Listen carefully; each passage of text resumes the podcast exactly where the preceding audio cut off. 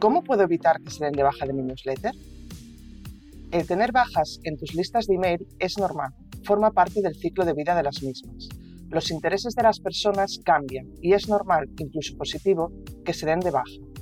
No obstante, si el número de bajas que tienes es elevado, tú tienes la culpa. Puede ser que estés enviando muchos emails o quizá creando esa falsa sensación en tus suscriptores. Un asunto o contenido repetitivo o una mala elección de la hora de envío son factores que pueden provocarlo.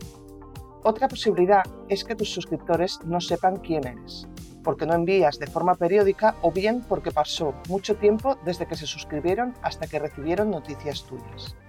Otras razones para que se den de baja pueden ser que tus emails son aburridos o el contenido irrelevante, que no son responsive, que tienen un diseño poco profesional o lo más habitual, que solo envías emails para intentar venderles algo.